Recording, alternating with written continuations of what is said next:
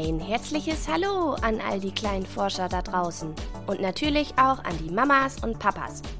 Herzlich willkommen zu einer neuen Folge meines Podcasts Wieso, woher, warum? Der Podcast rund um Kinderfragen. Heute habe ich wieder eine interessante Frage für dich. Dieses Mal kommt sie von Pascal, sieben Jahre alt. Pascal hat sich gefragt, warum er eine andere Augenfarbe als sein Papa hat. Und wieso gibt es überhaupt verschiedene Augenfarben? All das und vieles mehr erfährst du heute. Hast du dir schon mal deine Augen ganz genau angeschaut? Dann ist dir bestimmt aufgefallen, dass unsere Augen aus verschiedenen Farben bestehen. Der größte Bereich unserer Augen ist weiß, quasi rund um die Farbe herum. Diesen Teil des Auges nennt man Bindehaut. Dann gibt es in der Mitte unseres Auges einen schwarzen Punkt, den nennt man Pupille. Dieser kleine schwarze Punkt kann sogar wachsen oder kleiner werden. Das liegt ganz daran, wie viel Licht gerade an deine Augen kommt. So wird die Pupille bei wenig Licht größer und wenn du in die Helligkeit schaust, wird sie kleiner. Spannend, oder? Der spannendste Teil unseres Auges ist aber wohl die Iris, die viele verschiedene Farben haben kann. Die Iris nennt man den größeren Kreis, der um deine Pupille drumherum ist.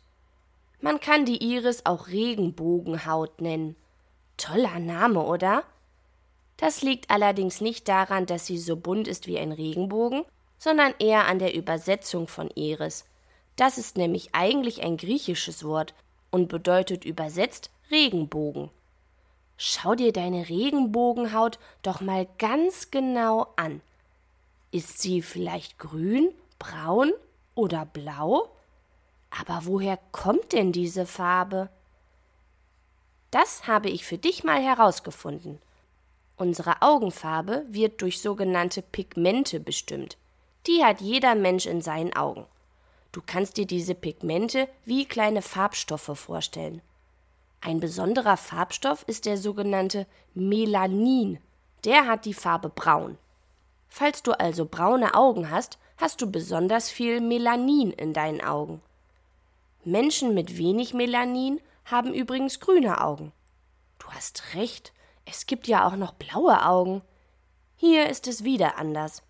Menschen, die eine blaue Augenfarbe haben, haben so gut wie kein oder nur ganz, ganz wenig Melanin und das ist dann so wenig, dass daraus nicht mal die Farbe grün entstehen kann. Es bleibt also farblos. Die blaue Augenfarbe ist eigentlich nur wie ein kleiner Spiegel, der das blaue Licht aus unserer Umgebung widerspiegelt. So wie du es auch vielleicht vom blauen Meer kennst oder vom blauen Himmel.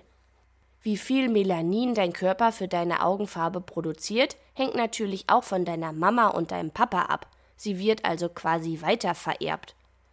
Wenn deine Mama oder dein Papa braune Augen hat, ist es allerdings sehr wahrscheinlich, dass auch du braune Augen haben wirst, ganz egal, welche Augenfarbe das andere Elternteil hat, da das Melanin sich häufig besser durchsetzen kann.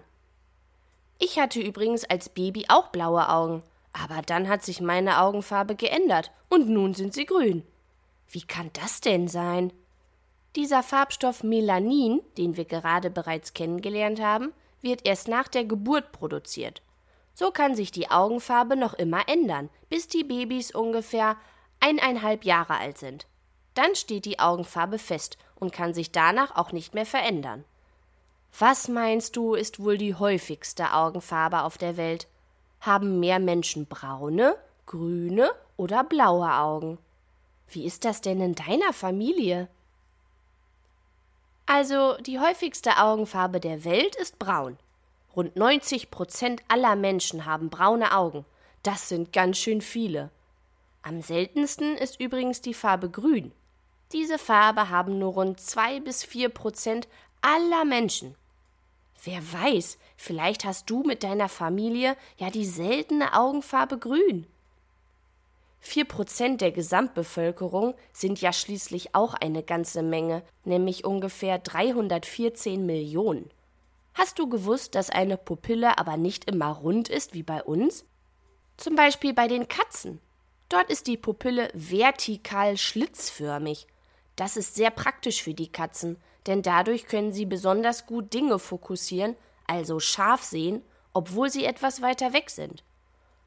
Und es gibt sogar neben rund und der vertikal schlitzförmigen Pupille noch eine andere Art, nämlich die querovale. Die sieht auf den ersten Blick auch rund aus, aber wenn man einem Rind zum Beispiel mal ganz genau in die Augen sieht, fällt auf, dass der Kreis nicht ganz rund ist, sondern oval. Vielen Dank für deine tolle Frage, Pascal. Wirklich toll, auf was für spannende Fragen ihr immer wieder kommt. Es war ganz schön spannend, sich mal mit einem Körperteil von uns genauer zu beschäftigen. Wenn du gerne noch weitere Fragen in diese Richtung hören möchtest, schreib mir gerne eine Mail an kinderfrage@gmail.com. Ich freue mich, wenn wir uns nächsten Sonntag bei einer neuen Folge von Wieso, woher, warum wiederhören. Bleib neugierig, deine Christina.